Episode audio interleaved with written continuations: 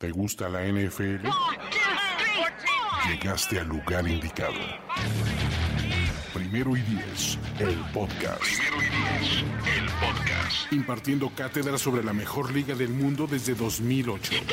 Ulises Arada, Luis Obregón y Jorge Tinajero te dicen todo lo que necesitas saber sobre los emparrillados profesionales, con valiosas asistencias del mundo de la cultura pop. Primero y diez, el podcast. ¿Qué tal amigos? Feliz año nuevo de NFL a todos para los 20 equipos y sus fans que ya no están jugando en playoffs. Ni modo, ¿no? Pues shit happens.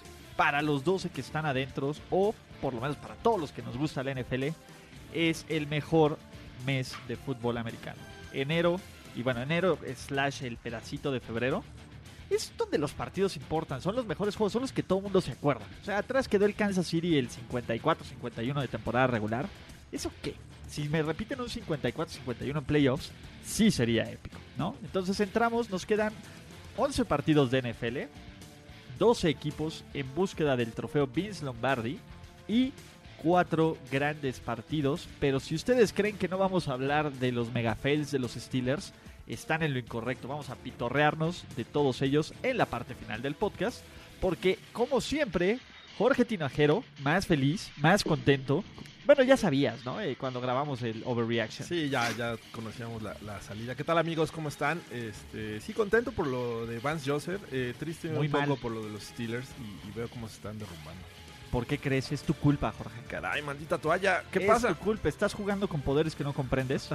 y Andrés Ornelas, importadísimo desde Apuesta Ganadora. ¿Cómo estás, mano? ¿Qué tal Ulises? ¿Qué tal George? Eh, pues bueno, mis Niners ni pintaron, entonces nunca tuve esper- esperanzas. Pero yo siempre en estos, en, est- en este mes tengo un sentimiento agridulce, porque se acaba el fantasy. Eso, eso es doloroso siempre. Sí, claro. Y aunque sí, sí estoy de acuerdo contigo, que casi siempre son los mejores para empiezan los mejores partidos de la temporada. Se va acercando el final. Sí, pero Eso decir- duele. Sí, pero mira, ya cuando trabajamos en esto, también es justo. man. Claro. También, ajá, o sea, también es justo. O sea, imagínate 10 meses a full, te vuelves loco. Con dos semanas de off-season, con dos meses de off-season no te alcanza la vida. ¿no? Pero Y también el Super Bowl siempre ha sido como el mejor día del año y al mismo tiempo el peor día del año. Sí, bueno, sí, sabes que a mí me gusta más que el Super Bowl, creo que me gusta más el domingo de las finales, así de, de mis power rankings de, de juegos de playoffs, el que más me gusta siempre es la ronda divisional. Sí, claro. Ese es el mejor fin de semana porque tenemos los cuatro mejores partidos del año. De ahí me gusta mucho la fina- el, el domingo de campeonato, cuando sabemos cuáles son los equipos del Super Bowl, el Super Bowl y Wild Card, en ese orden de, de fines de semana, ¿no? Digo, evidentemente el Super Bowl, todo wow, qué emoción, pero solo es- no deja de ser un juego. Sí, pero es el Super Bowl. Yo sé que es el juego, pero no deja de ser un juego. Hasta la gente que no le importa al americano ve el Super Bowl. Sí, sí, sí. A ver, de nuevo, lo entiendo. Pero, este. ah, el, el- el juego- pero bueno, no importa. Es NFL. Son 11 partidos y por supuesto que está el Pro Bowl de mi corazón. No, no nos engañemos con eso. Oye, ya algunos están eh, reclutando a Antonio Brown, ¿no? Como George Kittle. Ajá, exacto. Ojalá, estaría bueno. Pues, este. le- le dijo, sup. Ya. Sup, dude. Ya, ya vieron que, que, que, el- que Antonio Brown dejó de seguir a los Steelers Sí, es lo que y leí. Ajá. empezó a seguir a los 49ers. Dios los oiga, por favor. Vamos a empezar De con por eso. sí amo a Antonio Brown. Si volviera Niner, yo creo que sí me caso con él. Ok. A ver, punto. Antonio Brown contra Big Ben. Y Antonio Brown contra Tomlin, ¿no? Tomlin ya este, dijo que pues sí eh, afectó a la química del equipo y que este, le mandó a hacer un MRI y que, y que él no lo, no lo aceptó y que después este, le dijo a su agente que estaba bien para jugar. O sea, hicieron un desmadre primero con el injury report los Steelers. Qué raro, ¿no? Que haya drama en los Steelers. Eso nunca pasa. Te voy a decir algo, hace tres años no pasaba. Siempre Es- desde que está Tomlin pasa. ¿De qué me hablas? No, no, pero no así. O sea, esta te- ha habido. Pero esta No temporada. al nivel de este año, ¿no? Sí, este O sea, año ha no, sido no al nivel, supera- se- se superaron. No al O sea- nivel, pero siempre ha sido considerado un equipo en el que hay drama. Claro. Desde que está Tomlin. Sí, sí, sí, estoy de acuerdo Sí, con eso. Pero, a ver, ni el año sí pasado superaron. cuando James Harrison los dejó ni eso, te estaban rasgando tanto No, las no, vestiduras. Tanto no, estoy de acuerdo. Este Y- año fue brutal. Chistoso porque Le'Veon Bell siempre fue parte de mucho de este drama y pensábamos que al irse como que iba a disminuir, pero al revés aumentó, ¿no? Pues yo creo que, que- que el resto del equipo vio que pues ahora sí que, que nadie es indispensable y ahora sí están todos sálvese quien pueda, ¿no? Ahora sí de- esto está a punto de caerse. Ahora sí que vamos a Con tal llevarnos... que Le'Veon Bell sí fue indispensable. Sí era No, por, indispensable. por supuesto que fue indispensable, ¿no? Y, y creo que desde ahí empezó mal la temporada de los Steelers. Si quieren, vamos a empezar. Ya, ya estamos Ya encargados estamos en, en este eso. tema.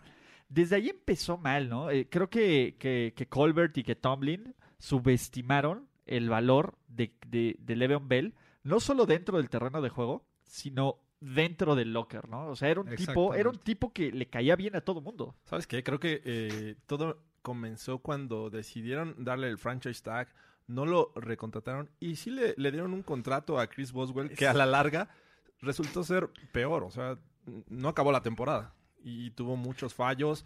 Eh, Le'Veon Bell eh, al principio decían, bueno, Conner está haciendo un gran trabajo, este, no hay problema, sin Le'Veon Bell la podemos hacer, pero se demostró que no. Y creo que mucho pasa del gran poder que hablábamos en el podcast pasado de, de, de De la- Overreaction, del poder que le da Tomlin a, a Big Ben.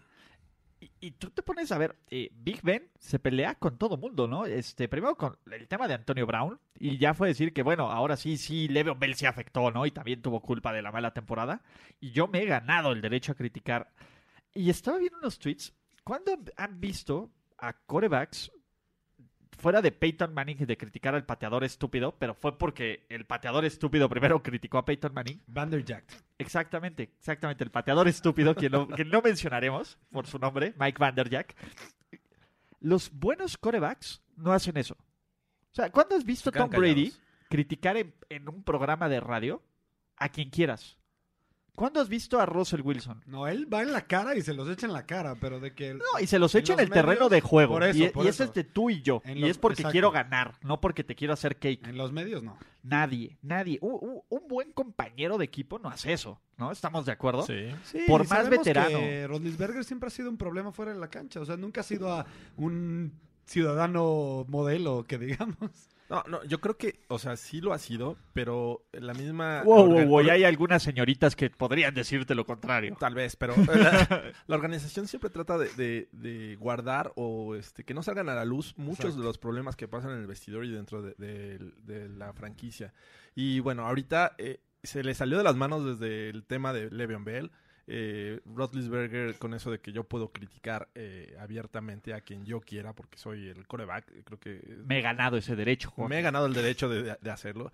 Creo que eh, ah, eso habla de que no existe un head coach en, en el equipo. Son, todos son compañeros y eso es lo que hace Tomlin, ¿no? Estar al mismo nivel de ellos, eh, ser como el cómplice, el, el bien lo hiciste perfecto y si no lo hiciste bien, a la otra te sale. O sea, es, es una porrista. Vamos, muchachos. Y, y- y está quitando figuras de autoridad. Al Exacto. final, pues, a Dick LeBeau era una figura de autoridad hasta que lo retiraron y salió del retiro al año siguiente a coachar a los Titans. Todd Haley, para bien o para mal, era una figura de autoridad Disciplina. y de disciplina que, que le hizo bastante bien a Rotlisberger, que, le, que hizo a Antonio Brown, el receptor All Pro. Que Roethlisberger no estaba de acuerdo con Haley. Exactamente, ¿no? este, bueno, ni siquiera estaba de acuerdo con Bruce Arians. ¿Te acuerdas? Eh, O sea, en algún momento recuerdo que Roethlisberger defendía a Bruce Arians y no quería que se saliera. Ajá. En algún momento, pero también tuvo sus problemas. Y, y creo que es el problema. A ver, cuando decimos, imagínate que Aaron Rodgers hubiera hecho eso. Criticar a todos sus compañeros en público. O sea, creo que le estamos dando un pase a Big Ben más grande de lo que se debería. Ni Aaron Rodgers, que es un güey que tiene problemas con autoridad, Sí. lo hace. ¿No? Entonces, ¿a- ¿hasta qué momento? Y la otra, ¿ustedes creen que Juju MVP haya desatado la- es- esa, esa teoría de la envidia que tiene Antonio Brown por Juju? De que ya Antonio Brown no es, no es el uno y no es el favorito y no es el mejor ya. Eh, eh, creo que tiene algo que ver. O sea, sin duda, el- lo que está pasando con Antonio Brown lo derivó los celos porque mucho, un largo tiempo o varios juegos durante la temporada se le, le enviaban muchos más pases a, a Juju. O lo buscaban en los momentos clave. Claro, pero, pero ¿por qué pasa esto? Porque los defensivas se preparan para el mejor hombre. ¿Quién es el mejor eh, wide receiver de, de la ofensiva? Antonio Brown. Pero eh, sabías que si le lanzaban mucho a Brown, ibas a obtener menos ganancia que si le lanzabas al 1 a 1 contra Juju, ¿no? O sea, creo que sí tiene que ver, pero entiendo la- el planteamiento de la ofensiva de los Steelers. No, y aún así anotó 14 touchdowns. Venga.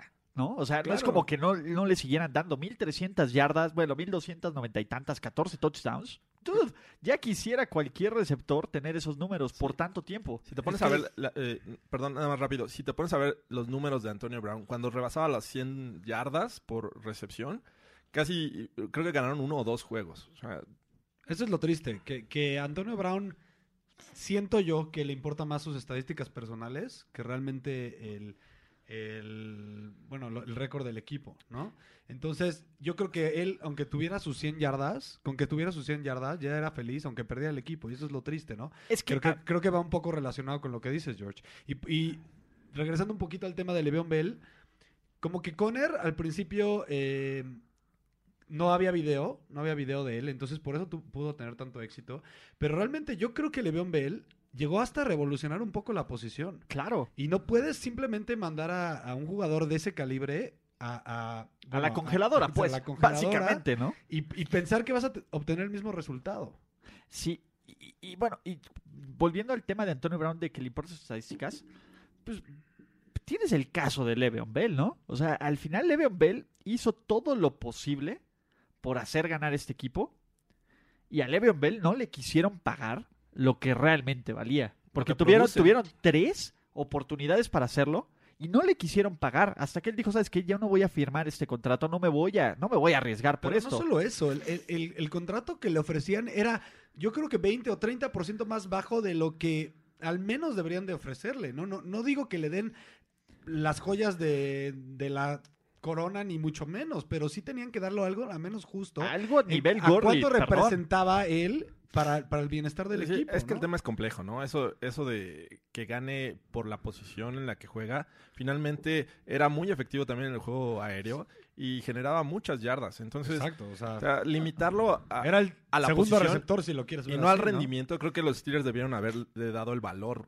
real a, a Le'Veon Bell. Sí, claro, o, o por lo menos meterlo a este, este nivel de los Todd Gurleys del mundo, ¿no? Es, oye, tú eres nuestro Todd Gurley. Claro. ¿no? Y para mí hasta se vieron medio güeyes, porque si lo hubieran, si en el primer año que le dieron el franchise tag, Ahorita sería un regalo. Le hubieran ofrecido, ahorita estaría. Ahorita sería un regalo, claro. O sea, el pasa chiste es mucho, pasa mucho. Págale lo antes posible para que no le tengas que pagar después. Eso hicieron los. Rams al inicio de la temporada. Exactamente. No, los. Rams le pagaron muy bien. y- Gurley ves- ahorita vale más que hace un año. Claro. Exactamente. Sí, y, y Gurley ha demostrado que lo vale, ¿no? Le'Veon Bell, por lo menos nos quedan otros 3, 4 años. Te quitas ese problema. Pero bueno. duda. ¿Y qué creen que pase con Antonio Brown? Que O sea, se vaya a los Niners. Pues, pues, lo que está este, indicando y su actitud en redes sociales y todo esto y sus declaraciones creo que va a salir. O sea, bueno, él ya no quiere seguir en Pittsburgh. ya no va a Ajá. jugar. Que de ahí que lo cambien, eh, digo, obviamente a los Steelers le conviene hacerlo antes del 13 de marzo, si mal no recuerdo. Por el bonus, ¿no? por el bonus que podría recibir. Pero también le convendría hacerlo después de junio, no sé qué, del 1 de junio creo. Porque ahorita si lo cambian, les quedaría un... un Dead money, un poco de dead como money. de 20 millones o no sé, algo muy grueso, no me acuerdo cuánto. Lo que tendrían que hacer sería una base como de reestructura, o sea, llegar a un acuerdo entre el equipo y Antonio Brown para reestructurar el contrato y mandarlo con el contrato reestructurado para que tengan como el cap money. Pero, Pero no hay duda que este jugador ya no cabe ¿Cuánto en ese vale? vestidor. ¿cuánto vale? O quién sabe, a lo mejor se retira Big Ben, ¿no? Como casi siempre amenaza. No creo. A ver, ¿qué Yo creo que las amenazas de Big Ben iban más para, para sacar a, A Todd Haley, ¿verdad? ajá. Y para darle golpes eh, indirectos, entre comillas, a Mike Tomlin también. Ha sido muy crítico de Mike Tomlin, Rodlisberger, y nunca di- directamente. Pero siempre se echa sus pequeñas sus jabs? directas Sí, que van dire o sea, que van, ahora sí que, válgame la redundancia, van directo hacia Mike Tomlin, ¿no? Dice, dice eh, este Ed Bouchette de Pittsburgh Gazette que si lo cambian antes del 18 de, de marzo, los Steelers podrían estar ahorrándose 15 millones en salary cap y, y bonos. Ahora, ¿cuánto vale Antonio Brown a sus 30 años, independientemente de todo? ¿No? De, de ser líder del NFL en yardas por, por este, ¿cómo se llama? Por, por en touchdowns por, de, en touchdowns por recepción. Una Para mí primera vale- ronda. Para mí vale mucho. ¿Cuánto es mucho? es que esa es la pregunta. ¿Cuánto es mucho O sea, yo- para pero- un jugador de ese- O sea, ¿cuánto estarías dispuesto a dar? San Francisco tiene el pick 2 del draft. Antonio Brown no vale el pick 2 del draft. De acuerdo. ¿Ok? ¿Qué es lo que puede ofrecer San Francisco? Bueno, Una segunda ronda. El valor de los receptores va subiendo año con año, sobre todo con este cambio de reglas. O sea, lo Sí. que hace 10 años valía un receptor no es lo mismo de lo que vale este año, Bueno, ¿no? ¿qué- ¿cuál es la principal necesidad de los, de los, ¿cómo se llama? De los 49ers. En este, Línea línea, ofen- ofensiva. línea ofensiva. ¿Qué valoras más? ¿El mejor tackle ofensivo del draft o Antonio Brown? ¿Qué le va a ayudar más a Jimmy G? Habría, habría que analizarlo. Exacto. Entonces, por ejemplo, que está. Yo estoy seguro que los 49ers no van a dar su, su primer pick. Yo también estoy seguro. seguro. Sin embargo, Porque podrían. además podría, podría estar ahí Bosa. Exactamente. Que no creo que probablemente se vaya. Bueno, quién sabe. Podría ¿Quién estar sabe? incluso- Podría estar Pero, güey, si los 49ers agarran otro liniero defensivo en el draft, va a ser un crimen. Pero es Bosa. Pero es un- son los. ¿cu- No. ¿Cuántos más, Calderón? Pues igual pueden dar una segunda ronda de este año y una primera de- del siguiente. Y, O sea, un pick de primera algo y así, una de porque la, de, la del primero de este año está súper jugosa de Sí. los Niners. Sí, no, esa no la suelta. Entonces, das tu segunda de este año y la primera del año que viene. Por ejemplo, Raiders tiene un chingo de picks de primera ronda. O sea, eh, Raiders- imagínate que Raiders se traiga en paquete a Le'Veon Bell y Antonio Brown para ponerlos con un coreback más joven que Rotlisberger. Y con un coach que es de disciplina, pero que le da ese cierto amor a las estrellas. Y en Las Vegas. en Las Vegas. Oye, ¿y cómo anda el salary cap de los Niners? Es, Vamos. de- es como cuarto o quinto mayor. O sea, de mayor espacio. Según- Eh, aparte subió como vi. 15 millones el salary cap. Ahorita todo el mundo tiene cap, menos este, creo que Dallas y Seattle, ¿no? Dallas Este, nunca tiene, no sé sí. por qué. Rams es el que parece que es eterno su salary No, cap. eh, es que Les Snead es un genio del cap. Pero ¿no? se nota ahorita en, en cuanto a banca. Digo, ya sé que es otro tema, pero... Sí, mira. O imagínate que se vaya a los Colts con Andrew Locke. Los Colts tienen 122 millones, los Jets tienen 106, los Bills tienen 84, los Browns... Güey, por favor, Antonio Brown, Antonio Brown a los, Browns, por favor. Bueno, ¿Dónde ya, ya los firmo? apoyó, ¿no? ¿Dónde firmo? No mames, sería lo mejor. Los Raiders tienen 71 millones. O sea, Texans. Cardinals, Bengals. Los Cowboys sí tienen lana. Entonces, Sí. este, quien, quien no tiene lana es. Son los Niners, según yo. No, Están- mira, aquí está. Aquí está. Los que no tienen es Miami, Minnesota, Jacksonville, Filadelfia, Seattle, San Francisco. San Francisco, Francisco. está en números negativos ahorita. Órale. Tennessee, Washington y Tampa Bay. Pero bueno. Miami, qué hoyo, ¿no? sí, sin Nah, pues. Miami, sí, no, Miami está jodido. Por, por todo lo que lo veas, ¿no? Es, es- es un, un equipo, pero bueno. ¿Dónde les gustaría? ¿Sabes qué? A mí me encantaría verlo en Cleveland. Browns. Uf, por favor. Los Ravens, y- imagínate en Cleveland o en Y con la Baltimore. mentalidad que tiene, sería muy probable que se fuera un rival de, Por de eso, su misma pero dirección. imagínate Cleveland o Baltimore. Uf, no, imagínate eh, Le'Veon Bell y Brown en los Colts. es que Podría ser una realidad. la verdad es que te lo paqueteas y, y lo pones donde quieras, en Indianapolis, en los Jets, en Buffalo, en Raiders. No manches, en Denver. Ña. Oh, bueno. Los ¿No- Rams no tienen lo lana, quieres? ¿eh? Oye, los Rams tienen lana. Yo, I'm just saying. Y eso que les gusta hacer Dream Teams. En Green Bay. Imagínate a Green Bay, le pones a, a Antonio Brown y a Le'Veon Bell, a Aaron Rodgers. A Leo Ben Bell sí creo que no, no viene al caso porque Aaron Jones promete Sí, mucho. Está, pero, pues digo, yo, yo ya los quiero paquetear.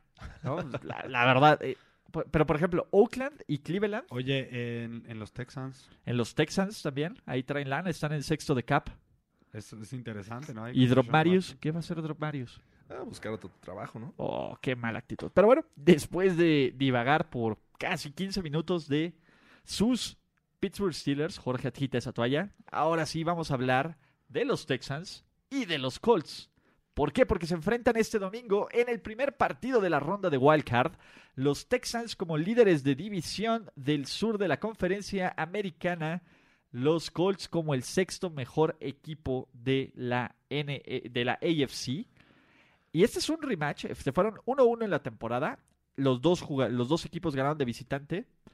Pero díganme por qué creen que van a ganar los Texans. Bueno, primero, esa victoria de los Texans fue la primera de temporada y fue en tiempo extra. Eh, cuando los Colts eh, comenzaban apenas a... Cuando Andrew Locke no sabíamos si estaba bien. Sí, de, hecho, ellos empezaron 1-5, ¿no? Los, los Texans 0-3. Y si no me equivoco, tuvieron con qué ganar lo- los, los Colts, ¿no? Sí, sí, creo que, eh, te digo, O sea, estaban hasta en empezando... overtime tuvieron oportunidad. Empezaron a tomar eh, ritmo los Colts tarde. eh, los Texans aprovecharon de esa victoria para ganar, me parece que fueron eh, nueve o diez. Eh, pero el más importante yo creo que fue el último, en el de la semana 14, donde los Colts van a Houston y este y realmente ah, luce el, marcador apretado, pero lo dominaron de principio a fin y al final ya anotaron los Texans y quedaron a tres, pero eh, estos Colts se me hace un equipo muy peligroso que podría ah, repetir eh, este el, el marcador de la semana 14.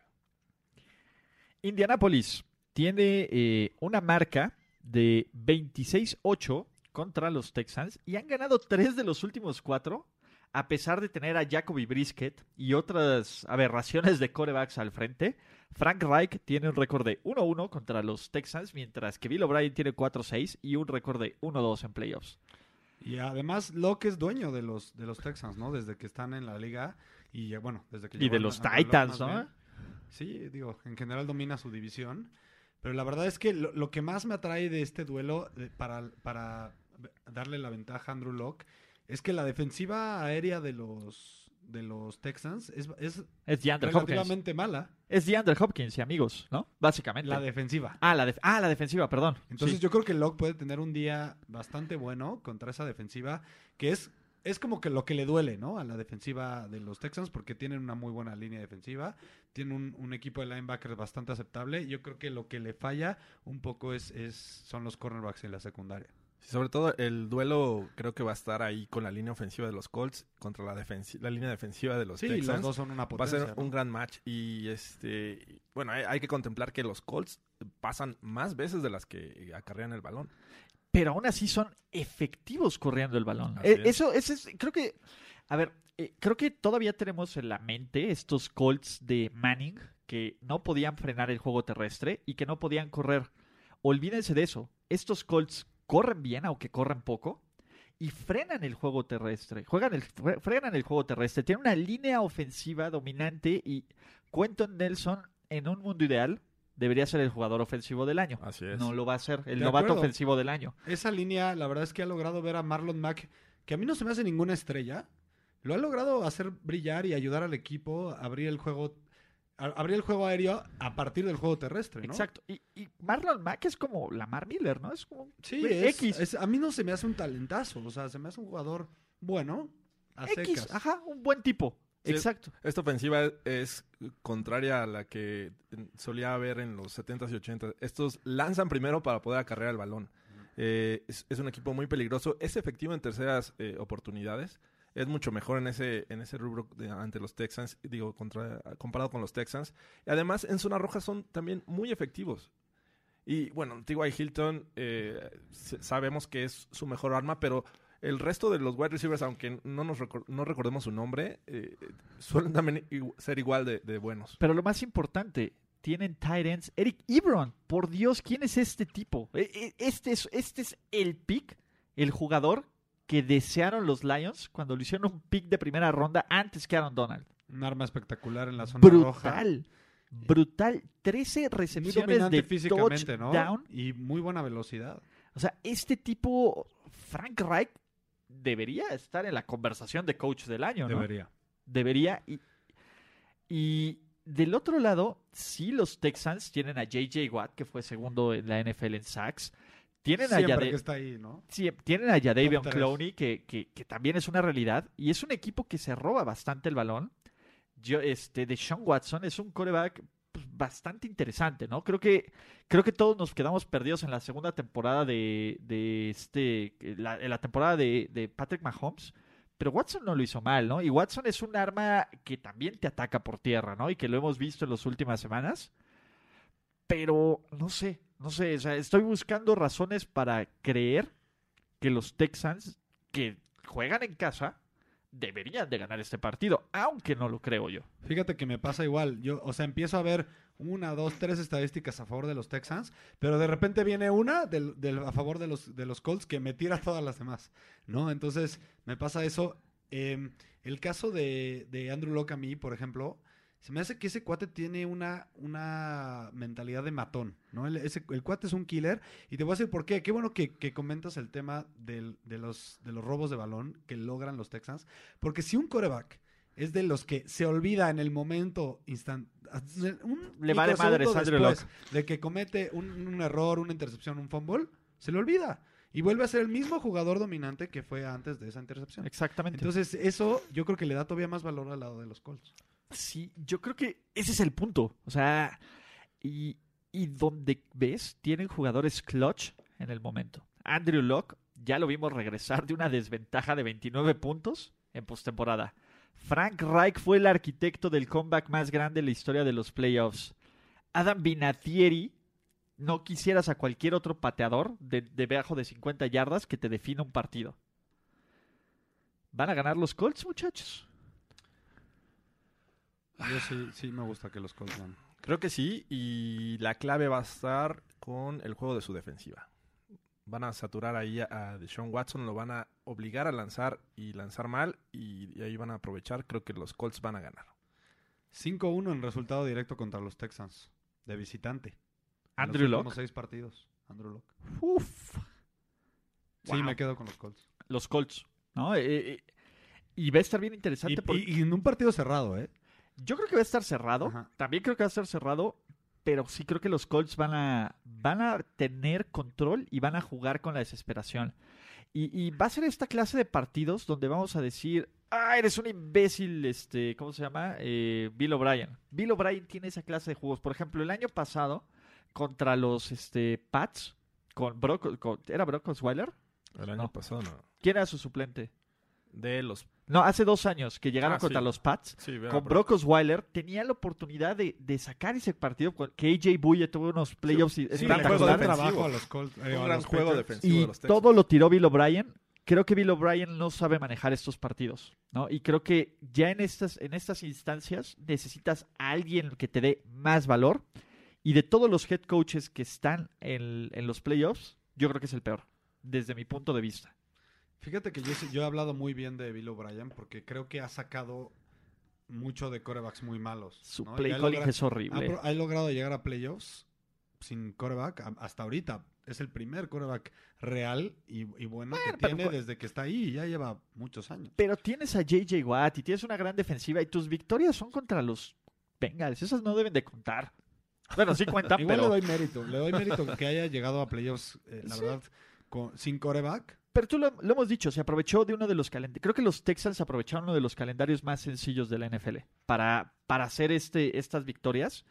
Y ojo, a mí lo que me preocupa mucho de Houston es, hace dos semanas decíamos que tenían una oportunidad real de ser el mejor equipo de la conferencia. ¿Qué hacen? Tienen derrotas consecutivas, pierden, amarran la división, incluso pudieron haber perdido su división. Pudieron haber perdido y calificado como, como ¿cómo se llama? Como wild card. Gana la división en la última semana. O sea, e- esto me dice que, que a estos Texans en el momento importante les falta ese paso. Sí, no dudemos ver un partido que se resuelva en el último minuto. ¿eh? Y, y le tengo muchísimo más confianza a Andrew Locke que a, que a Deshaun Watson y que a Bill O'Brien. Creo que la clave para los Texans es a- acarrear el balón y que Lamar Miller salga en un gran día. Cosa que veo difícil con una defensiva como la de los Colts. Con una defensiva como la de los Colts, ¿cuándo íbamos a pensar decir eso? ¿Hace cuánto que no hemos dicho? Leonard, qué jugador. Sí, es que hace cuánto que no hemos dicho esa. O sea, yo no me acuerdo de decir como una defensiva como la de los Colts desde Jim Harbour. Hay que, hay que darle tanto crédito a Bala, Sí, creo. a- al, al gerente general, porque realmente llegó a cambiar todo y de un año para otro. Y llegaron a hacer una reconstrucción total después del fiasco de McDaniels. O sea, yo en su momento Claro. puse fue lo mejor que les pudo pasar, pero jamás pensé, jamás pensé que los Colts estuvieran en playoffs en el año uno de Frank Reich. Yo no creo que con McDaniels estarían. a- no, yo creo que no, por supuesto que no. O sea, Ni con Chuck Pagano hicieron una defensiva como esta. sí, e- está, está increíble este equipo, ¿no? Entonces, eh, estamos de acuerdo los tres con Y- los Colts. Y, fuera de Darius Leonard, díganme, a, bueno, y de Trey Flowers, creo que es. Denico Autry, su líder en No, sacks. no me acuerdo ahorita un jugador que estaba en los Pats que se fue ahí. No sé. Bueno, díganme cinco jugadores de la defensiva del. la- de el safety, ¿cómo se llama? El, Darius de- Leonard. eh, el, a- el a safety de primera ronda del año pasado, ¿cómo se llamaba? El que era el... Hook- eh, Hooker. Ma- ajá, Malik Hooker. Malik Hooker, eh, y ya. y huevos. Es que está No, cañón, ¿no? sí, que sí sea una, está. una defensiva tan fuerte De memoria no que realmente sé. no sabemos los jugadores, no los conocemos. Sí, no, no, no. Digo, no es que sea el equipo más popular, ¿no? Y toda la gente que le va a los Colts ahorita, malditos homers, que solo... Mira, Sí. tienes a Margus Hunt, que fue seleccionado hace como dos años, en 2013. Ya lo googleó. sí, ya, ya está en Pro Football Focus. Sí, claro, Jabal Sheard. eh, Jabbar Sheard, que era el de Jabal los Sheard, Pats. ese es el que decía. Pero ves, ni me acordaba de su nombre. Eh, Bonte Davis ya, se re- ya, ya regresó del retiro. Ah, no va. Y bueno, su, su punter, Rigoberto Sánchez. Rigoberto Sánchez, venga. Venga. ¿En ¿Qué? serio? Ah, ¿Se llama sí, así? Rigoberto Sánchez. Rigoberto. Sánchez, así se llama. Sánchez. Bueno, el toque latino. Segundo partido. Muchachos, si ustedes no recuerdan de fumble, de muff, de muff kick, el, el debut de Tony Romo en playoffs, ¿Cómo no? Qué partido. sí, caray. Pero, Me, me dio tanto gusto ese partido. yo lo sé, yo lo sé. De hecho, es el único partido en el que se habían enfrentado Cowboys 20, Seahawks 21. El primero, el 6 de, ¿cómo se llama? El 6 de diciembre del 2007. Esa, del 2007, esa fue la primera y única vez que se han enfrentado sus Seattle Seahawks contra los Dallas Cowboys, ambos equipos con un récord de 10-6. ¿6 de diciembre, en serio? 6 de ¿Ya- ¿Ya eran diciembre. playoffs? ¿Ya era playoffs? Órale. Ajá, sí, fue, Pues de playoffs. mucho el calendario. Sí, ya era, ya era De hecho, playoffs. el Super Bowl era, era en En- enero, en, ¿no? en la última semana de enero, pero sí, este fue el último juego de, pero creo que sí fue ronda de wild card porque fue en sábado. Sí, o fue sea, wild fue, card, fue- ajá. ajá, y fue sábado por la noche. Fue exactamente esto nada más que fue en Seattle. Sí, creo que el primero fue el de los Chiefs contra los Colts en 2007, ¿no? El de las tres intercepciones del puto de Manning, sí, Sí, sí. que lo perdimos por el imbécil del, de Lawrence Steins. Sí, sí, sí, sí, seguro sí, te la compro. La, la veo, sí. Mira, vuelven a jugar los Colts. Sí, así es. Aguas, eh, aguas fans de los Cowboys, que, que estas sutiles diferencias Contra los Dallas Texans. contra los Dallas Texans. ¿no? Aguas, muchachos. Jason Garrett, eh, pues aquí está, ¿no? Jason Garrett con su récord de 1-2 en playoffs y de 2-4 contra los Seahawks en general, contra Pete Carroll y su marca de 17 en postemporada y 5-2 contra los Dallas Cowboys. Tenemos a Dak Prescott, Russell Wilson, varias de las mejores defensivas, dos de las mejores defensivas de la NFL. Y díganme por qué los Cowboys deberían pasar a la ronda divisional en este partido. Por estar en casa. Yo creo que esa es su, su fortaleza más importante. Eh, en casa son un equipo completamente diferente. Eh, han dominado en casa realmente. Y sabe- ¿sabes qué? Creo que además va a ayudar mucho a Dallas. Creo que esa defensiva en casa tiene el potencial de frenar un poco, limitar a esa ofensiva terrestre de los, de los Seahawks, que por mucho es por donde fluye la ofensiva. Y bueno, de que lo único es que sí creo y sí veo la narrativa en donde Russell Wilson se ponga el equipo en- en- en al, al hombro y pueda ganar el juego. Esa es la única que me da duda. Porque fuera de ahí, si se pegan a la fórmula, yo creo que Dallas tiene la ventaja. Es increíble eh, decir, vamos a ver al mejor equipo por tierra y no son los Cowboys. Creo que Sí. e- ese es un gran tema. Eh, vimos el juego que tuvieron hace no mucho los Colts contra los Cowboys, donde sin, no, sin ser el fuerte de los Colts, le- los estuvieron acarreando el balón muy bien. Marlon Mack parecía Marshall Lynch. Exacto, entonces creo que limitaron bastante bien a Elliot, ¿no? Creo que los Seahawks tienen que ver 80, ese 81 video yardas. para ver cómo el esquema de bloqueo que utilizaron para anular a sus linebackers. Eh, no se vio ni, ni Van Der Esch ni Smith, este Jalen. La verdad es que lo hicieron muy bien en ese juego los Colts. Eh, creo que los, los Seahawks tienen la posibilidad de eh, este, limitar a esta defensiva por tierra y que, que sin, sin duda es su fuerte. Pero como bien lo dice, los Cowboys juegan en casa, tienen esa motivación, tienen a Ezekiel Elliott descansado. Y Dak Prescott está jugando bien. Y- exacto, a eso iba. Y Dak Prescott puede darnos la sorpresa. ¿eh? Pero Dak Prescott necesita que sí que Leo tenga un buen partido. E- Es evidente, creo que el récord es algo así como 8-1 o algo, 9-1, cuando sí que Leo tiene más de, ya- de, de más de 70. 100 yardas. Ah, bueno, sí, de 100. Pero Ajá. creo que al menos se- 70 están casi del otro lado. Exactamente, entonces eso es muy importante, pero por el otro lado, Les puedo compartir unos números de lo que hace Russell Wilson en Venga, el prime time. Tú danos, tú danos. Al que no es que haya escuchado apuesta ganadora, que escuche estos, Exacto. estos datos. Considerando que Russell Wilson, que prime time, perdón, es, es los Horario partidos en nocturno. la noche y, y en televisión nacional, tiene 52 touchdowns Ajá. a solo 14 intercepciones. 8.1 yardas por intento. No solo eso, contra los equipos del NFC East, Ajá. 11-2 con 20 touchdowns y 7 intercepciones. Es lo que te digo, o sea, yo veo la narrativa de que Elliot tenga un partidazo y sea la manera en que los Cowboys pueden ganar, pero también me imagino la narrativa en que A pesar del Wilson- partidazo de Wilson va a Elliot. dar un partidazo y, va- y pueden ganarlo, o sea, no lo dudo. Y creo que nos hemos negado ya poner esta categoría de Russell Wilson de que solo por estar ahí, su equipo debe ser favorito. O sea, Russell Wilson no ha hecho más que estar disponible todos los juegos para los Seahawks y ganar. Solo se han perdido una temporada los playoffs y ni siquiera tuvieron récord perdedor. O sea, la reconstrucción de Seattle fue en seis partidos. O sea, Pete Carroll es un tipo que maneja el talento joven como nadie en esta liga. Como nadie en esta liga. Nadie draftea mejor. Nadie hace este proceso y nadie... Sobre todo la defensiva, ¿no? Sí, no, y, a, y a ver, espérate, la ofensiva, ¿sabían que, que su débil era una línea ofensiva bastante débil? Que en los últimos dos años, donde Russell Wilson era de los quarterbacks más pegados, y trajeron al tackle de los, de los Texans, Dwayne hicieron, ajá, hicieron este Da- tipo de... draftearon a, a Fant, que es Exactamente. muy buen jugador. y convirtieron ese, esa debilidad en una fortaleza. Chris Carson, por Dios, ¿quién iba a esperar que Chris Carson superara las mil yardas? En serio. Cuando tienes a, Mac- a Mike Davis, cuando tienes también al novato Penny. este, Penny, Rashard Penny, este, Bobby Wagner sigue siendo el mejor linebacker No, del jugador. Y, sigue y no el- hablamos de él. No hablamos de él suficiente. Es que eso es lo. A ver, cuando empezamos a hacer la conversación es de los mejores por- de su posición, por alguna extraña razón, o damos por hecho, o se nos olvidan los Seahawks. Perdóname, pero los tres mejores corebacks del NFL, Russell Wilson tiene que estar ahí. Ahí, o en los cinco mejores, ¿no? Está Brady, está Breeze, está, si quieres meter a Mahomes, a Andrew Locke, y está ahí, y debe estar Russell Sin Wilson. duda. Entonces, El mejor tirador de, de bolas largas de la liga por mucho.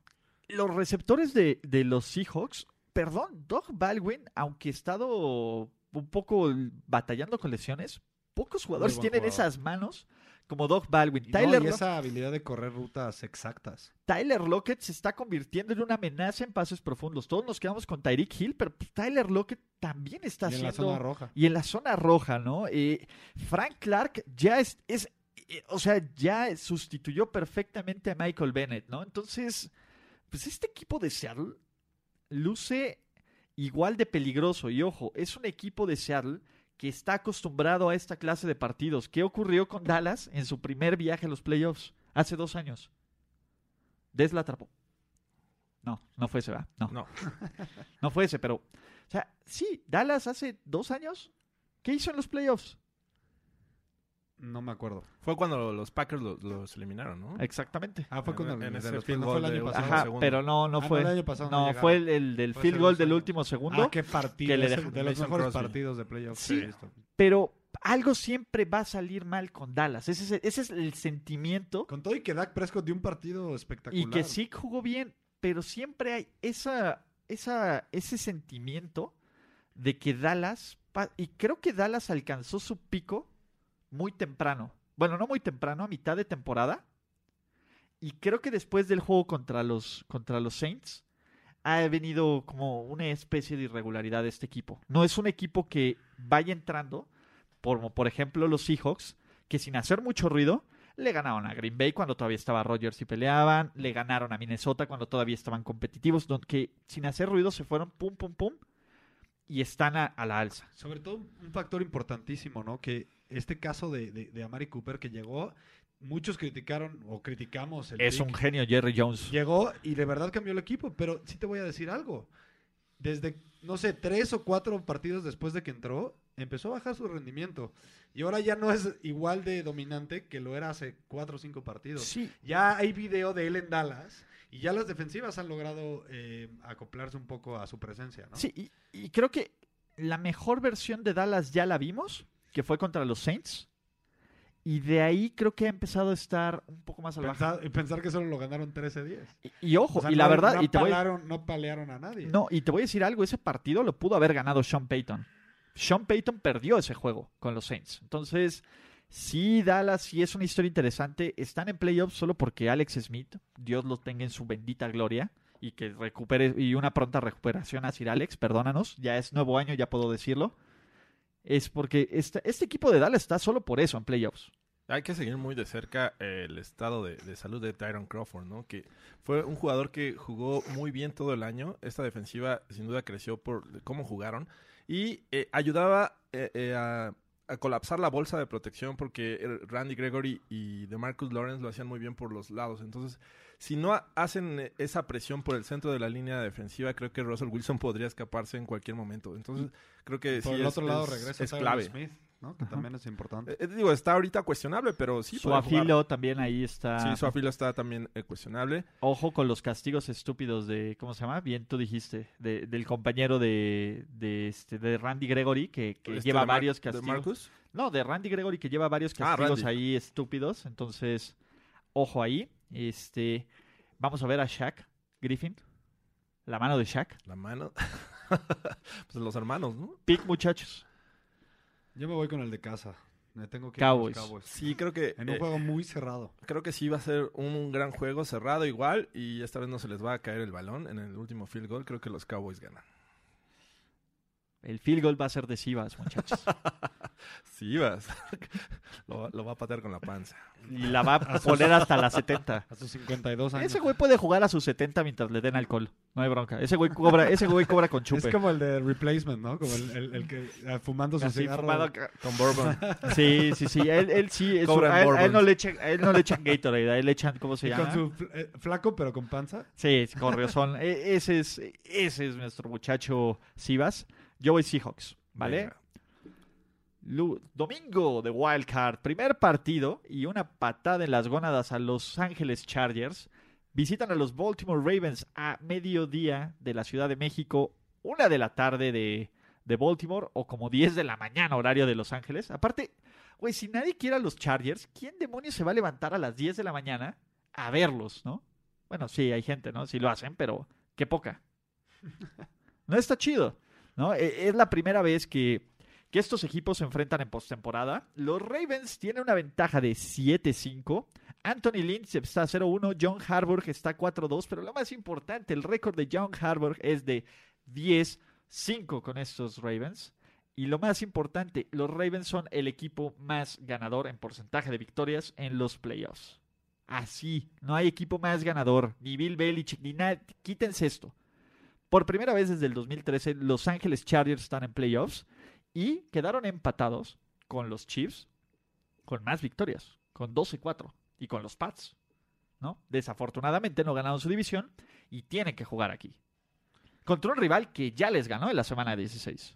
Me cae que que- qué susto se dieron los, los Ravens ahí, ahí al final. Con Ah, Baker sí, claro, no, los Ravens todavía siguen con, con- todavía a- alucinan a Baker yo Mayfield. creo que emocionalmente eso puede ser un golpe negativo para ellos, ¿eh? De que estuvieron a punto de quedarse fuera contra unos Browns, eh, en que ellos sienten seguramente que son mucho mejor equipo que los Browns.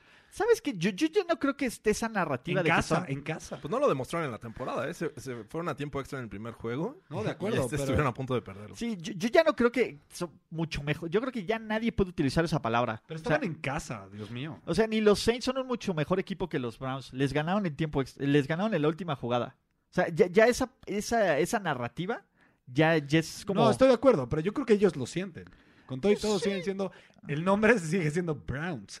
Sí, Y bueno, siguen teniendo un uniforme café con naranja. pues sí, eh, es un punto, es un punto interesante. Entonces, eh, yo creo que el factor emocional favorece un poco a, a los Chargers. Y también este tema de que los Chargers son excelentes visitantes, ¿no? Ellos están- 7-1.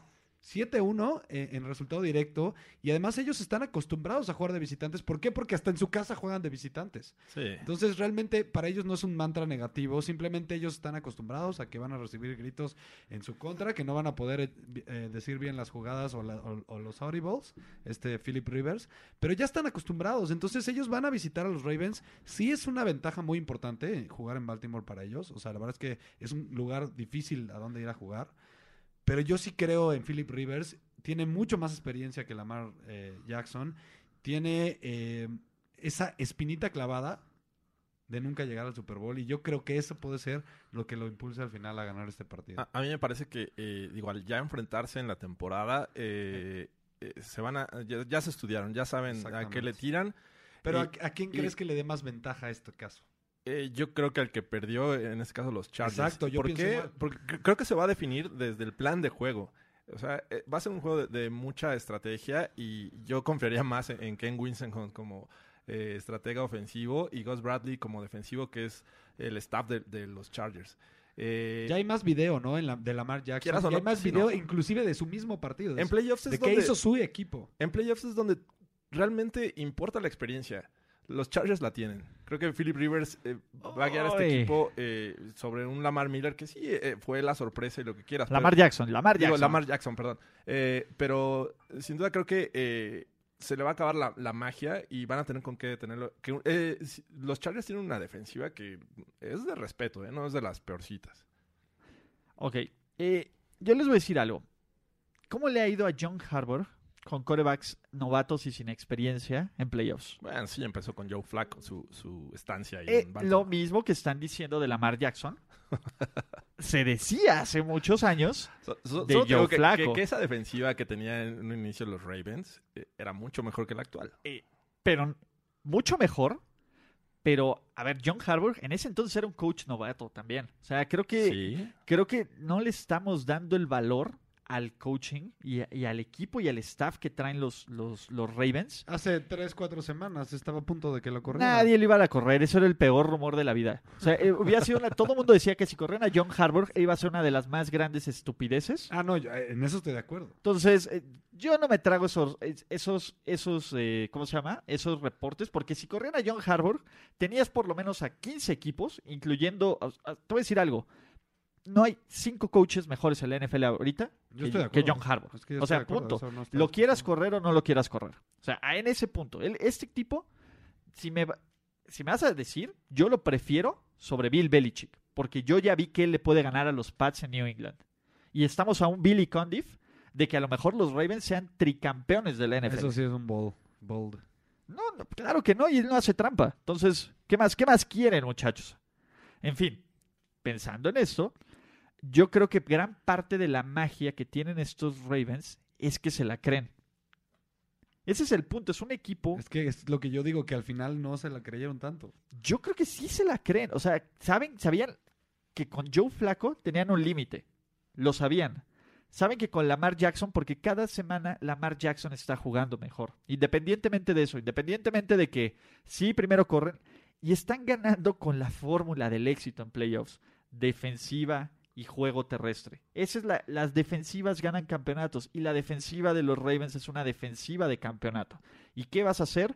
Voy a correrte en primera, voy a correrte en segunda, voy a correrte en tercera, voy a tener el balón por más de 35 minutos, vas a tener seis series ofensivas a lo mucho y vas a tener toda la presión para que en estas series ofensivas tengas que sacar puntos. ¿Y qué ocurrió? Vimos los tordos muertos de Philip Rivers. O sea, si, si vimos un mal partido de Philip Rivers esta temporada, fue el juego contra los Ravens. ¿Tendrá dos juegos malos contra los Bla- Ravens? Estoy completamente seguro. A ver, Philip Rivers, ¿qué ha hecho en playoffs?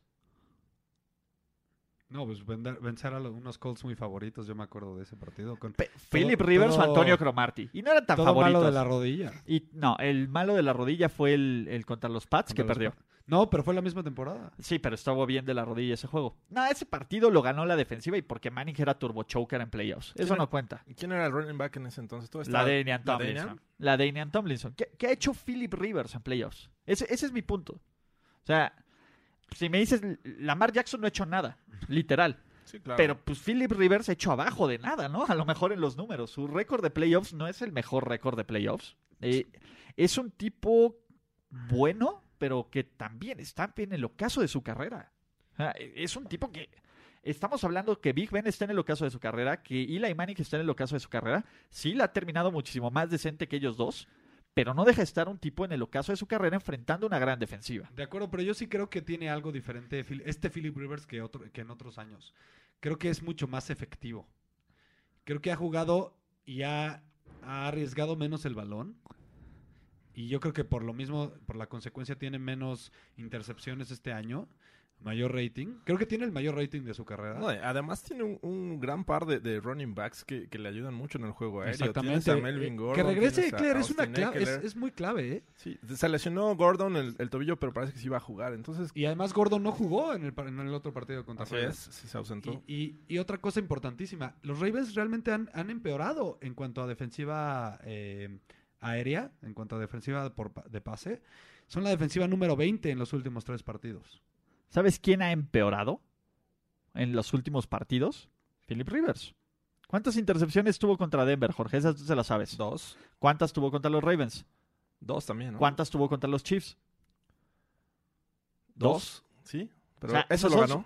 Sí, los, y pudo haber ganado dos y perdió uno. Pero él no está jugando tan bien como empezó a jugar en el inicio de la temporada. Eso también es una tendencia. Independientemente de todo, tampoco ya está tan a la alza. Philip Rivers va a la baja. Sus mejores números fueron al principio de la temporada, hasta el juego contra los Steelers. De ahí en fuera, contra los Bengals tampoco jugó bien. O sea, sus últimos cuatro juegos no podríamos... Es cierto que en el de los Chiefs nos quedamos con el regreso, pero la defensiva de los Chiefs no es nada. Esa es la verdad. Contra los Solo Ravens... Super Rush, ¿no? Pues solo Super Rush, pero pues cualquier coreback se ve como superestrella contra Kansas City. Cualquiera. Cualquiera contra los Ravens, la historia cambió. Contra los Broncos, que aún no jugaban contra nada, pudieron perder ese juego. O sea, solo porque Denver. No tiene ofensiva. No tiene ofensiva, pero pues, Philip Rivers no jugó bien ese partido. Entonces, eso es lo que a mí me preocupa. Yo, yo no veo el mejor mes de la carrera de Philip Rivers y yo veo unos Ravens con todos los factores para hacer ver mal a los corebacks. Eh, si hay un equipo que puede hacer ver mal a cualquier coreback de la conferencia americana, son estos Chargers, eh, son estos Ravens. Entonces, a mí me gusta mucho por eso estos Ravens, pero yo sé que ustedes van a ir Chargers, ¿cierto? Chargers. Yo me gustaría decir Chargers, pero no, creo que... Son the Ravens. ¿Sabes qué? Tengo que ir con las mejores defensivas. Eso lo he aprendido y creo que los Ravens tienen una de ellas y tienen esta defensiva, pero bueno. Pero va a ser cerrado. Yo también creo que va a ser cerrado. Yo creo que va a ser un duelo muy cerrado y probablemente sea el mejor partido de la ronda de Wild Card. Sí. Estoy seguro de que va a ser el mejor partido de la ronda de Wild Card. Va a ser un duelo cerrado y es una lástima. Es una lástima que estos Chargers se tengan que eliminar contra los, contra los Ravens. Esa es la verdad. Esa es una lástima. En un mundo perfecto se tendría que estar eliminando Chargers contra Colts y ¿cómo se llama? y Ravens contra Texans. Pero el mundo no es perfecto y esto es lo que nos da la NFL y hay que disfrutarlo. Así que siguiente. Vamos a creer en el milagro, está pasando de nuevo. Nick Foles. Foles. ¿Y se imagina si Nick Foles gana un segundo Super Bowl con los Eagles? Sería más Big Nick. Ah. Ah, la verdad es que eh, en el papel me resulta difícil creer que, Eagles va a ir a, Chicago a, ganarle a una defensiva que está jugando muy bien. A la mejor defensiva del NFL. Que, tiene ahí, eh, uno de los mejores pass rushers, si no es el mejor en la liga. Eh, que genera muchos balones, que anota y, creo que ese es el Y que tiene el mejor coordinador defensivo del NFL. Sí, el futuro head coach de... ¿De los Broncos? Ex 49 Sí, también por ahí pasó. Ah. Entonces, eh, me, resulta muy complicado porque Filadelfia me parece que en algún momento va a ser unidimensional. Su juego terrestre pues, no es de los mejores. Pero tienen magia. Tienen magia con el brazo de, de Falls, con, con Agolor, con, con Ertz. Eh, o sea, tienen herramientas para creer que pueden hacerle en algún momento daño, pero creo que no todo el tiempo. Y del otro lado, pues la, ofensiva de Chicago siempre encuentra la forma de, ser efectiva, ¿no? Tal vez desaparezca eh, Jordan... Eh, ¿Se fue su nombre? Jordan Howard. Howard, el running back, pero está Cohen eh, sus wide receivers no son los mejores de, la liga, pero son efectivos.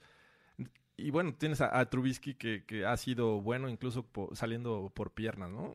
Yo creo que se me hace que los Bears son favoritos y tendrían que ganarlo. El libro de, Andy Reid haciendo sus estragos, ¿no? Nagy Sí. Peterson. Peterson. Doug Peterson, ahí los ex Chiefs. Ahí está, ¿no? Y por ahí va el baboso de Eric Bielami el siguiente año con el, con el un equipo. ¿no? El Sí. de Special. Exacto, Dave Tops. Entonces, ustedes tranquilos, muchachos. Eh, del otro lado, pues sí, Filadelfia, pues se nos olvida que hace un año eran de las mejores defensas y talento hay en todos lados, menos en la secundaria. Este equipo, ¿se acuerdan lo que decíamos al principio del año? Que tenían dos líneas defensivas titulares. Sí. Ahí siguen. Michael Bennett está jugando bastante bien, como si jugara en Seattle. Fletcher Cox es una máquina. Hasta Chris Long todavía. No, Chris suyas, Long, ¿no? Chris Long, o sea, con esa rotación es bastante interesante. Y aparte vienen motivados porque Nick Foles será lo que quieran. Pero Nick Foles les hace creer que todo es posible, maldita sea. Algo les inyecta.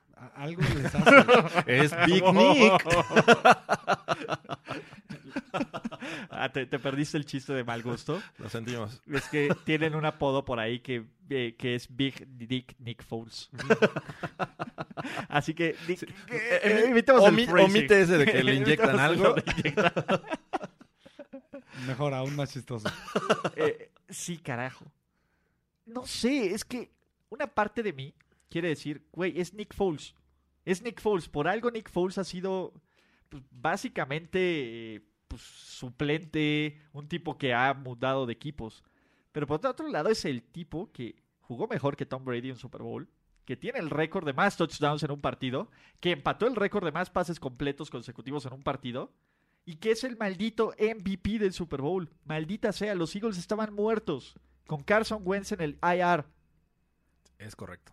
De eso lo habíamos dicho. El año pasado los Eagles estaban muertos con Carson Wentz en su ACL esperando a sufrir contra los Falcons, a perder, a evitar que, mi- que Minnesota, a evitar que hacer nada más el paso para que Minnesota fuera el primer equipo en jugar el Super Bowl en Y- casa, maldita ahora- sea. Ahora son lo- los verdaderos La víctima de los. Bears. Y ahora sí saquen sus máscaras de perros. Porque el año pasado fueron el primero de la, de la conferencia nacional. Aunque y- no creían mucho. No, en o- ellos. por eso, pero jugaban en casa. Exactamente. Eh, ahora sí son los verdaderos underdogs porque van a tener que visitar Chicago. Van a tener que visitar todos lados, Chicago Bueno, y de ahí, si y de ahí de Nueva. Orleans y de ahí lo que le siga, que probablemente sea LA, donde ya ganaron Sí. y donde jugaron bien. Y donde sea- le quebraron la, la pierna a Wentz. Donde todo donde- empezó. Donde todo empezó. A, a ver, ya ganaron en LA. Ya le ganaron un equipo contendiente de la, A- de la, de la NFC en casa. No estoy diciendo que lo vayan a hacer. Estoy diciendo que pueden hacerlo. Es que es justo el único tema. Maldita sea. El único tema que me hace dudar eh, a favor de, de- de los Eagles, de más bien a fa- bueno, sí, a favor de los Eagles, es ese tema emocional, porque yo no veo otro lado por Trubisky puede crash otra variable también. por las que puedan eh, ganar los Eagles.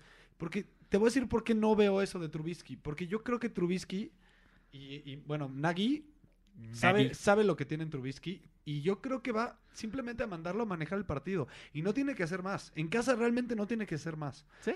Él va a jugar conservador, va a jugar a, a pases cortos a lo mejor, por ahí se le podrá escapar uno largo. Aunque sabes qué, perdón que te interrumpa, eh, creo que ambos head coaches conocen lo que puede hacer el otro. Sí, se Y- conocen y- bien, ese es el un- problema. Ese es un gran tema. O sea, ¿quién va a, a frenar lo que realmente espera del otro? O sea, si Doug Peterson eh, hace que su defensiva logre detener el avance de Chicago y del otro lado puedes hacerle daño con una estrategia que tal vez conoces. O sea, eh, es va a estar bueno. Yo creo que no va a ser tan, tan claro. Te la aseguro que va a haber Chicago. dos o tres trick plays de, de- a lo mejor hasta de los dos lados. Sí, o no, más. obviamente. Y aquí, aquí yo veo que los Eagles se las jueguen en todas las cuartas, ¿eh? O sea, de nuevo, va a salir este Peterson Sí, sí. y que jueguen en conversiones de dos puntos. Y, y- y si vimos la Philly Special, no creo que se la saquen a este equipo porque saben con quién, a quién, a quién hacérselas. Y este equipo es a esos equipos a los que no les tienes que hacer la Philly No, si Special. se la hacen a estas se quedan al ridículo, yo creo. ¿eh? No, yo creo que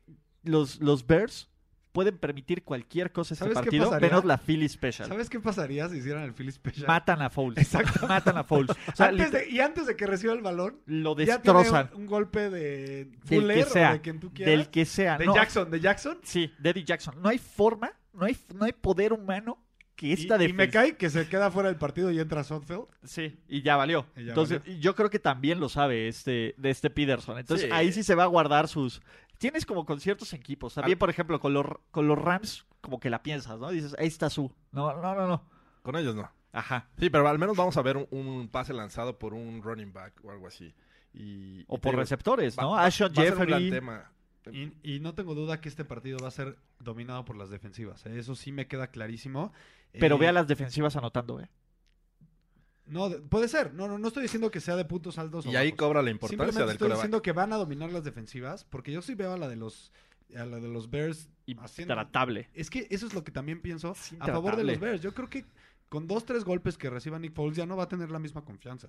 Y por el otro lado, los, los Eagles, calladitos, son la mejor defensiva en zona roja. 44.6% de conversión en touchdowns. Es, Es está bien bueno, ese número. Es que, es que sí, o sea... Y la verdad es que si te, si te imaginas a, a Mitchell Trubisky haciendo el ridículo en un pick six ya teniendo a punto de anotar y que, Eagle- que venga alguien de los Eagles y lo recupere y lo mande. Es que piensa ese gran partido que tuvo, que tuvo Chicago al frenar a la defensiva, a la ofensiva de los Saints. Y cómo no pudo aprovechar la ofensiva ese juego. Tuvieron que anotar con una jugada con 10 linieros y Trubisky. A, a ese nivel de cosas. Entonces, es bien difícil este juego, independientemente de que Chicago. O sea, la, toda la lógica, y creo que los tres vamos a decir Bears. Pero si tú dices que Nick Foles saque este partido, a nadie nos sorprendería. Sí, ¿Estamos no, de acuerdo? Estoy de O sea, acuerdo. toda la lógica y todo, todo, el, todo el análisis y todo, todo es, todos los picks apuntan a los Bears, ¿no? Y, y el, y el dinero y lo que quieras. Pero maldita sea Nick Foles. Maldito Big Dick Nick. No sé si quieren agregar algo más al respecto. Ah, no, creo que este ya lo, ya lo dijimos todo. Va a ser un juego divertido de ver. Y este yo sí tengo que ir por poco, pero con los Bears. La defensiva de los Bears eh, permite la menor cantidad de puntos por partido, 17.7. Defensivas ganan campeonatos. Son primeros en intercepciones, terceros en capturas y son el mejor equipo en cuanto a yardas defensivas por jugada. No. 4.8. No, a mí, a ver, yo... Bears. Bears, Bears. ¿no? Sí- Bears. Da Birds. Pero si va- el lunes o el martes que grabemos sobre Reaction, venimos a decir qué creen que pasó, Nick Foles lo hizo de nuevo, nadie se sorprenda. Claro. Nadie. Nadie se sorprenda. Y, y si lo hacen, yo agarro a los Eagles para que le ganen a los Saints. La siguiente semana, ya lo dije. Por favor, me marcan en vivo y, y me dejan echar un comentario, por favor. No, pues vienes a grabar. O vengo. vienes a grabar, pues sí, venga, ¿no? Andrés, ¿cómo te encontramos en redes? NFL Noticias en Twitter. Jorge Tinajero, autor intelectual del Broncast. Gracias. Este, pues me encuentran como arroba George Seed. Uli, arroba Ulises Arada. Toño Sempere, saludos desde, desde las finísimas tierras de Acapulco. ¿Vieron el pavo que subió el infeliz ahí a redes sociales? No manches. De- de- hay, hay- hay que pensar. Oh, por cierto, El Itacate, Toño. estamos a una semana del décimo aniversario de Primer y Diez. Hay que ver qué hacemos con El esto. 1 y 10K. El 1 y 1K, porque el Ah, K son, ok. son 10. Ajá. Son, Bueno, son mil en realidad. son mil. pero- Entonces, sí. Oye, Entonces, George, ¿por qué, por qué Sid? ¿Eh? sí. ¿Sí? pues porque es chido. Ah, Porque sí, el- siempre me ha gustado, bueno, soy fan de Star el Wars. lado oscuro de No, la fuerza. me, ha, claro, me ha pero- gustado siempre el lado oscuro. So- o sea, me volví fan más de Darth Vader y bueno, ya ves. Es un Sith. Eh, Fue un Sith, Está bien. Y vienen en par. ¿Dónde está Vienen tu aprendiz? luego les digo. Escuchen el Broncast. Aquí está el mío, pero es Padawan. Ah, lo sé. Te, voy a decir algo. Y, a ver, para cerrar, y si quieren nerdear del un lado, poco, del lado este, para, para nerdear un poco, por light. muy mala que sea episodio 1, te presenta dos de los mejores personajes de Star Wars originales. Que, que- que se crearon ahí, en esa película. Dos de los mejores. El uno, No para mi digas gusto- que Jar Jar Binks No, por supuesto que no. Pero te voy a decir algo. Uno es un Sith. El Master Jedi es un Sid. que, me- que mejor me cae es Qui-Gon Jinn. De todos. Ese güey sabía qué pedo. Porque aparte era como el más rebeldón. Y Darth Maul, la verdad es que está bien rifado. O sea, Darth Maul es muy buen Sí, personaje. fue y- un personaje y muy Qui-Gon corta también. sustancia en la sea, tú- A mí me sorprende que no, lo- no hayan sacado a Darth Maul después porque se supone que no se muere. Ajá, y que se hace como cyborg, ¿no? Ajá, en las exacto. piernas, toda la onda. Sí, sí, sí. Porque lo hubieran sacado en una de las, al menos de las nuevas. Un spin-off. O un spin-off. ¿Saben qué bueno. está bien fregón? No sé si ustedes jugaron un juego que era The Force Unleashed, que Sí, Darth claro, Vader ¿Qué claro. juego? Ah, ¿Qué tenía su favorito. Espectacular. y, y que el robot le ve que, que entrena con un robot, le dice, bueno, cuando se cuando le entra como el virus, le dice, bueno, te voy a sacar un programa que nunca habías visto. Y sale Darth Maul Sí. y, y sale la rola de, de John Williams y dices, no va. es de los momentos más fregones de Oye, ese juego. ese, ese cuate es, es gran personaje. Tampoco nunca lo sacaron en películas. Eh, es- Star Killer. Star Que era- Killer. que era- Killer. iba a ser el, el apellido porque es original como un de eh, Jedi, pero con poderes de, de de Sid. Sid. Eso nunca sí, lo habíamos no, visto. no, ese juego es una maravilla. Pero bueno, de hecho, para el, el, eh, bueno, Toño ya estará. Traemos otro podcast de videojuegos retro. Y ese ya entra en los videojuegos retro porque ya tiene como 10 años. Ya haremos uno de Star Wars. Y haremos uno de juegos de. Uh, de Star Wars. Uf.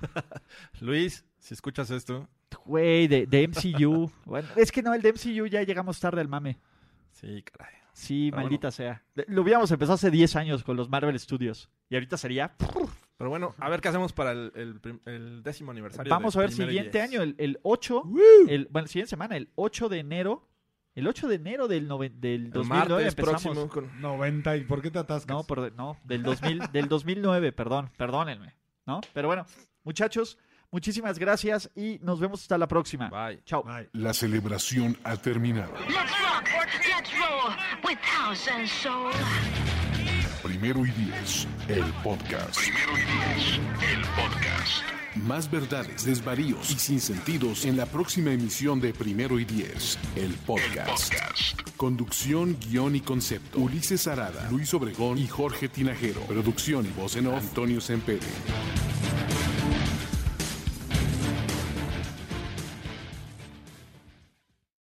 Hello, it is Ryan, and I was on a flight the other day playing one of my favorite social spin slot games on chumbacasino.com. I looked over the person sitting next to me, and you know what they were doing? They were also playing Chumba Casino. Coincidence? I think not. Everybody's loving having fun with it. Chumba Casino is home to hundreds of casino style games that you can play for free anytime, anywhere, even at 30,000 feet. So sign up now at chumbacasino.com to claim your free welcome bonus. That's chumbacasino.com and live the Chumba life. No purchase necessary. Group. Void prohibited by law. See terms and conditions. 18 plus.